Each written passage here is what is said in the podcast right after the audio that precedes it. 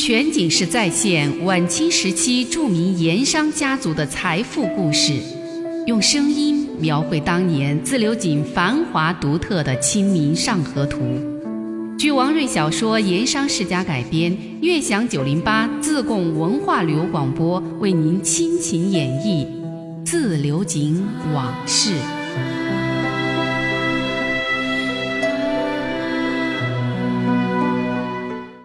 咱们上一回说到，穆师爷两天遇到同一个扯谎匠，一个长衫男子扯谎骗钱。昨天说钻夜壶，收了钱一溜烟跑了；今天说表演砍头再生术，他是料定了众人不敢接下他的马刀砍下他的脑袋，有恃无恐，却万万不料穆师爷把马刀接在了手里。你当真砍？我当然当真砍。这长衫男子迟疑片刻，仍然料定穆师爷不敢真正动手砍他，就连赌气带赌命的把脖子一伸：“你敢砍，你就来砍吧。”哪知道穆师爷完全不为所动，手起刀落，唰，真砍了。哪能啊？穆师爷是吓唬吓唬这小子。顺带试试刀，看顺手不顺手。但见这长衫男子被吓得双腿一软，歪倒在地，脸色刷白。等回过神来，摸一摸脑袋，哎，还在。再回头看穆师爷，正冲他笑呢。我说呀，你要死也别着急，到我砍的时候，叫你把脖子伸出来，你再伸出来也不迟。先听我一句话，说明白了，我再动手。这男子见穆师爷既不怕事，也不退让，心里有些发虚了。你，要说点什么话？穆师爷又问他：“你是当真要我砍你脑壳？”当然。长衫男子在如此紧逼之下不敢退让，只能硬着头皮说：“当然是真心要你砍，反正我活着也没意思。”穆师爷沉稳的一笑。嗯，那好，那你当着众人的面写个字据，立子为凭。啊！没想到穆师爷会有这一招，那男子立刻呆若木鸡。穆师爷也不管他，回过头冲众人大声的说：“字据上要写明，我某某人不想活了，今日在登干坝当街收了众人一串钱，表演砍头再生树。”现在请某人用我自己的马刀砍我自己的脑袋，砍不死我不报官，砍死了我也不要对方赔命。如此写了，我就来砍。听穆师爷这一说，围观众人齐声叫好，更有好事者立马去旁边商店拿来了纸笔，递到人圈子里，催促那个人立字为凭。长衫男子这个时候脸儿都绿了，站在那儿直哆嗦。他哪儿敢写呀？穆师爷继续进逼，冲他说：“我在县衙当过师爷，熟知律令条文。按大清律令，伤人需下狱坐牢，杀人需偿命。不过今天是你收了众人的钱，自愿拿脑壳给人家砍，这个却不算犯法，但需你亲手立字为凭。所以你要我砍你，你得先立字据。”听说穆师爷当过县衙的师爷，那个人更加知道自己不是对手了，不敢接过纸笔，说话也吞吞吐吐。待了一阵儿，知道今天是混不过去了，连连向穆师爷拱手说好话，求穆师爷放他一马。哈哈哈哈哈哈！不敢让我砍了，放你一马。穆师爷笑了笑。这个容易。你刚才当众说的，你收了钱不拿脑壳来砍，以一赔十。你刚才收了众人多少钱？一串钱。那好，现在你就照你刚才说的，你若是肯赔出十串钱来，我就放你一马。这长衫男子哪儿赔得出十串钱来？一言也不发，只是打工作揖。哎呀，脑袋也不拿来砍，钱你也不赔。那好，干脆这样办。穆师爷望着众人，高声地说：“今天我也不怕麻烦，陪你到分县衙门走一趟，告到官府，给你治个当街行骗之罪。人圈子中马上就有人喊了：“报官！报官！”听说要报官，这长衫男子吓得浑身颤抖，扑通一声望着穆师爷当街跪下，连连求饶：“我该死，我该死！”一边告饶，一边自己拿手抽着自己的嘴巴子。我有眼不识泰山，乱闯码头，得罪到师爷名下，我告罪，我该死。昨日那一串钱已经抽大烟花了，今天这一串钱，我情愿退还给众位爷们儿，求师爷高抬贵手，放我一马。说罢，把身上那布帕包好的一串钱掏出来，摊到穆师爷面前，又是磕头求饶不止。穆师爷看他已经愿意还钱，就招呼围观众人。刚才有哪位乡亲凑了钱的？如今原数领去吧。刚才出过钱的纷纷上来，把自己那一份钱取走了。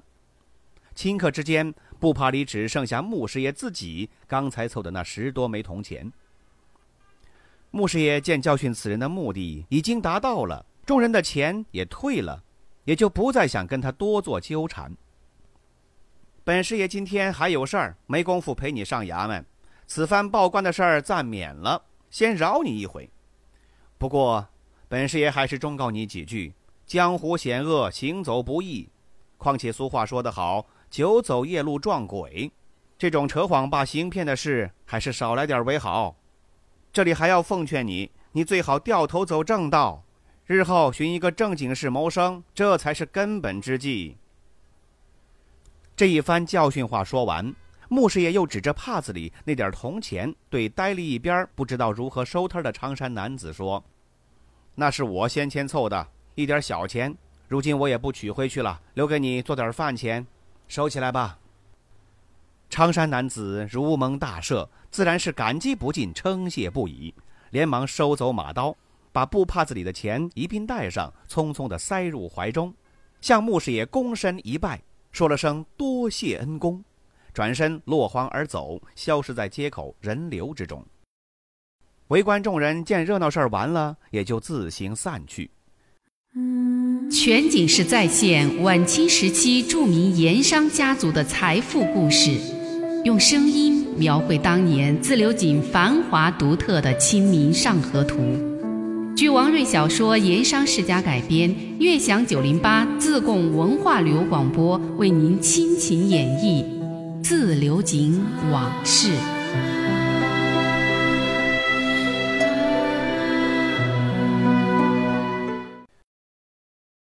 要说这位连续两天在自流井扯把子行骗的男子，当年在自流井也算是个人物。最初其实也是个跑摊匠。此人姓王，名信成，兄弟排行在四，人称王四或者王小四，威远县黄金沟人。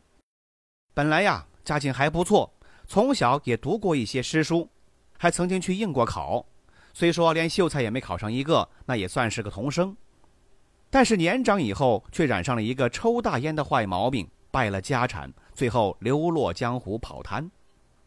在扯谎坝上搞这些骗钱的小把戏，他自己也知道，有辱读书人的斯文。不过生活所迫，大烟引发了，实出无奈。有时候自己想起来也是内心羞愧不已。这天被穆师爷当众教训了一回，在自流井再难以落脚了。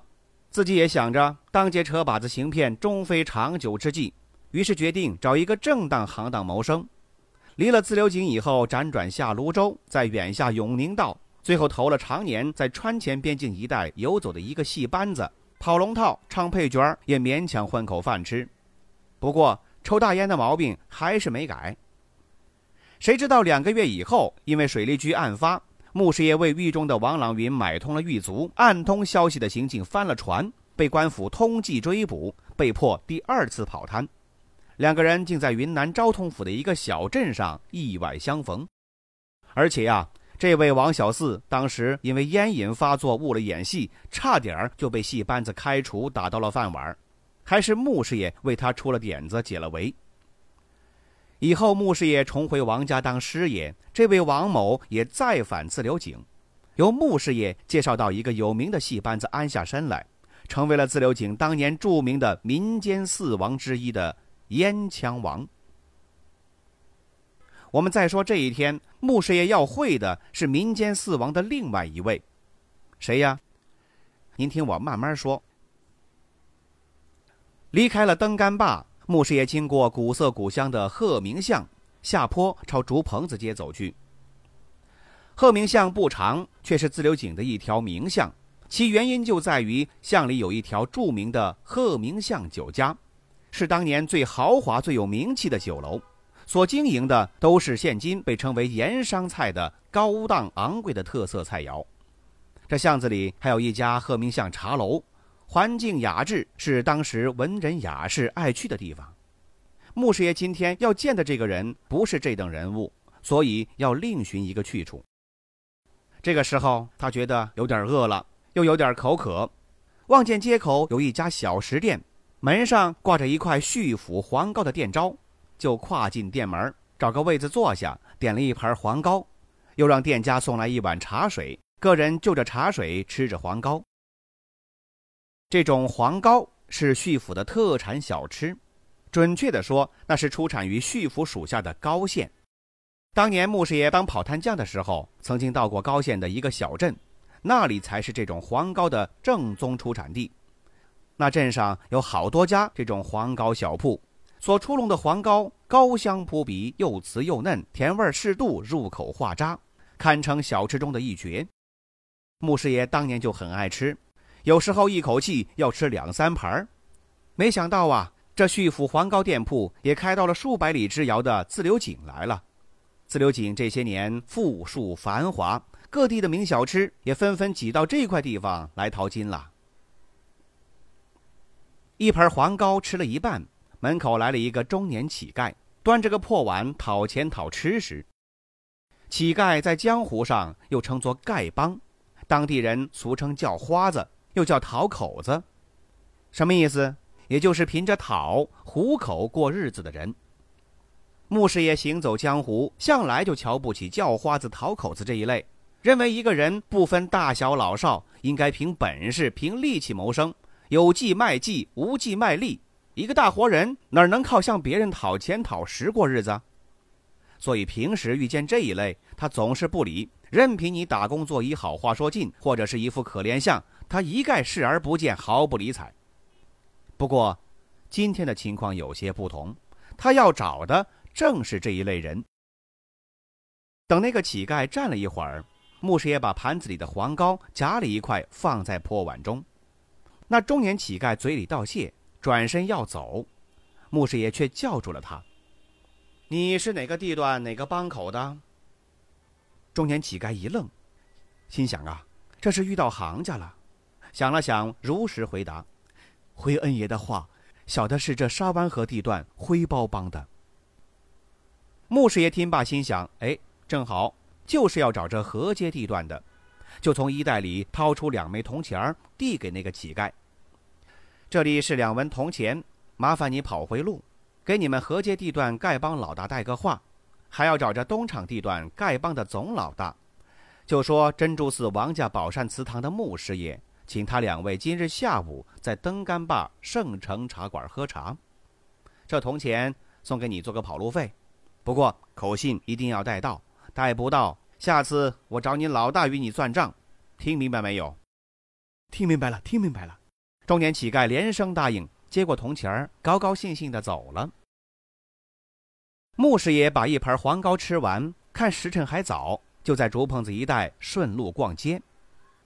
竹棚子原来地名叫兴隆坳，是兴隆街的一个坳口，是当时自流井的竹类的集散地。自流井的盐业生产带动了制作芦碱的南竹买卖兴旺，这竹棚子就成了最大的一处南竹交易市场。因此有了这么一个地名儿。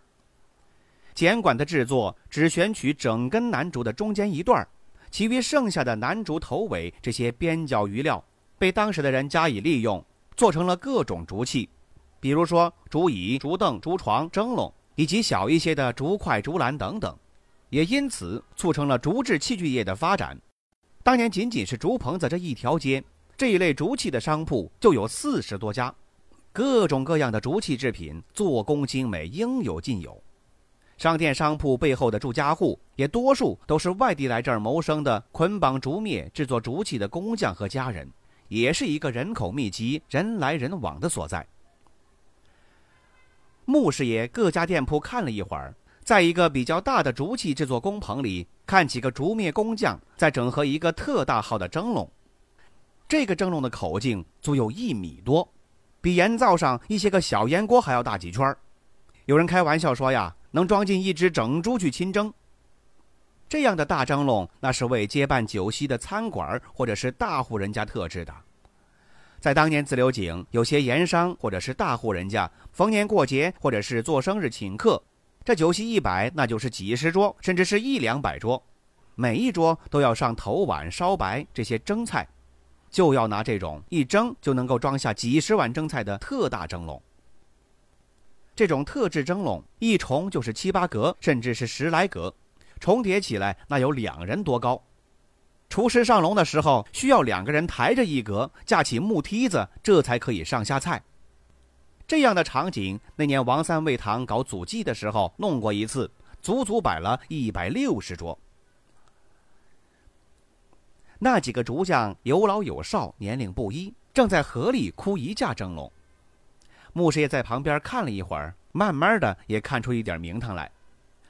原来这几个竹篾工匠，其枯制的工序以致干活的进度、动作快慢，都受到当中那个脸颊上有密密扎扎胡须的老竹匠指挥调度。这种指挥调度基本上是无声的，最多偶尔说上一两句“有了，不唱，行”这一类非常短的语言。五六个人十来只手，就好像一部协调的非常好的机器，统一有序又熟练万分的忙活着。那一格蒸笼就从当初的南竹片，慢慢的就成了蒸笼的模样，让一边的穆师爷看得也有些出神。要说这竹制蒸笼的制作打造看起来简单，工艺要求却是非常高的。一是这蒸笼不管用上多久，不能让竹子变形。也就是说，所有的蒸笼格口子必须保证绝对的圆形，以至于每一格蒸笼从任何一个角度给叠加上去，都能做到丝丝入扣。第二是蒸笼仅仅是合得拢那还不成，必须得做到不漏气不跑气，否则蒸的东西就可能会蒸不透、蒸不熟。所以以前做蒸笼那是很考手艺的。穆师爷之所以对竹木器工匠有些兴趣，还在于他的亲哥哥就是一个乡下木匠，早些年也做过竹器。他还有一个儿时的好友，现如今人称的发小，名叫程百顺，小时候在家乡也干过竹匠活那个时候，穆师爷经常到他做工的竹器铺子去厮混，也懂一点竹木器的手艺。如今看见这批竹匠干活儿也不免多少勾起了一点儿时的记忆，想起了自己仍在乡下当木匠的亲哥，以及如今已经去泸州做生意当小老板的程百顺。不知道他们如今的日子过得还好吗？全景式再现晚清时期著名盐商家族的财富故事，用声音描绘当年自流井繁华独特的《清明上河图》。据王瑞小说《盐商世家》改编，悦享九零八自贡文化旅游广播为您倾情演绎《自流井往事》。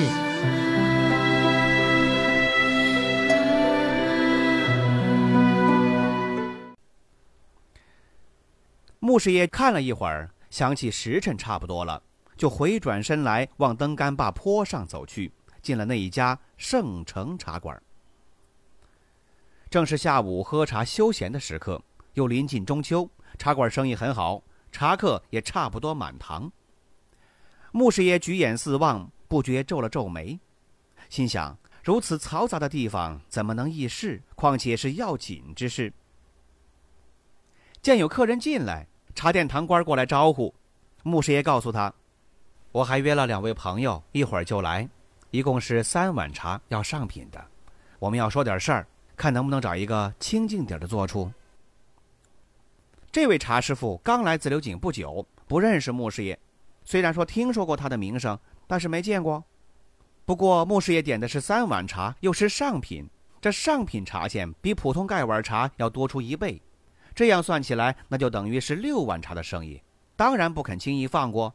他想了一想，就说：“客官，请随我来。”说罢，转身把穆师爷领进了旁边一间小屋，这是茶馆放茶碗茶具的地方，摆了一张方桌。茶师傅把桌子简单的收拾干净，又搬过来三张凳子。就委屈各老官在这里将就一下，今天茶客太多，实在是没地方了，不知道合不合适。穆师爷见这屋子虽说不大，又堆了一些茶碗茶具，倒也还干净清爽，关键是清静，无人打扰，正好议事，就连声说好。茶师傅转身送来三碗上品香茗，穆师爷叫他先泡上一碗，其他两碗不着急，等客人来了再泡。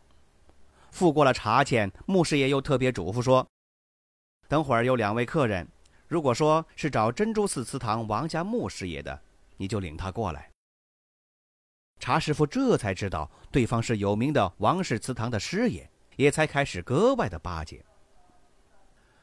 穆师爷只坐了片刻，桌上的盖碗香茗刚喝上两口，堂官就笑容满面的领着两个人进屋来了。给两位茶碗里冲上鲜开水，堂官说了声“请三位慢用”，就退了出去。穆师爷这才抬眼打量两位来客。两人一高一矮，高的五十来岁，略瘦，秃顶，眉毛眼睛都小，一副龅牙，穿一件暗蓝色粗布短褂，一条肥大的超腰裤子，相貌倒还和善，也很客气。穆师爷猜想，这厮大概就是警场东厂地区的丐帮总头了。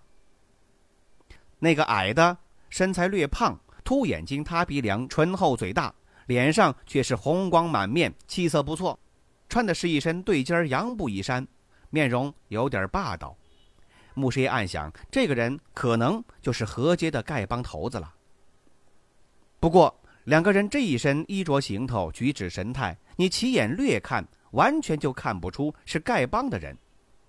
穆师爷不免暗自感叹。这人间世道，四海江湖，任何族类群体，哪怕是社会地位再低下，一个人混到了头子、首领的地位，也就算是出头了。处境和社会地位再不济，也差不到哪里去。谁知道两个人身份一介绍，穆师爷才知道自己是完全猜想错了。那个矮胖而且红光满面的，才是整个自流井丐帮的总头子，人称丐王的宋仁贵。而那位龅牙的年长者，却是他的手下，分管河街地段的小头目。说起这位丐王，自流井地面上可谓大名鼎鼎，无人不晓，就连穆师爷也听说过。没想到今天随便找个叫花子带个口信儿，竟然会引来这一位自流井名声响亮的丐王。当年自流井上有盐商四大家族，下有八大奇人之称，在底下。就还有四王，所谓的四王，也就是盖王、懒王、烟枪王、草头王，在自流井市井之间很有些名声，算得上是一方名人。只不过这其中有或宝贵显赫，或贫穷潦倒之分，尊卑之别。王李胡言盐商四大家族有钱有势，算是地方乡绅豪强的上层人物。而穆师爷、郭太医这几个被称之为八大奇人的奇才奇士，靠的是个人的才干本事，在某些方面出类拔萃、无人可及，也算是混出了头了，在坊间知名度很大。虽说无才无势，却能凭自己的本事游走混迹于上层圈子乃至官府之间，甚至像穆师爷、孙跛子这一类的智囊型人才，更是在官商之间各种场面上游刃有余。这其中最风光显赫的，那是王画师，一介盐工，因为画技好而被王朗云赏识，送到省城学画，后来还上了京城，如今已经被朝廷聘为宫廷画师，风光十足啊。而盖王、懒王、烟枪王、草头王这些自流井民间所称的四王，则是百分之百的属于社会下层，而且是最底层的人物。只不过名气大了，多少受人几分瞩目而已。这这所谓的王，实在是带有一点调侃的味道，拿现在话说，有点搞笑的成分。不过，这四王之中，宋仁贵能成为盖王，这其中也有着一段传奇。我们下回再说。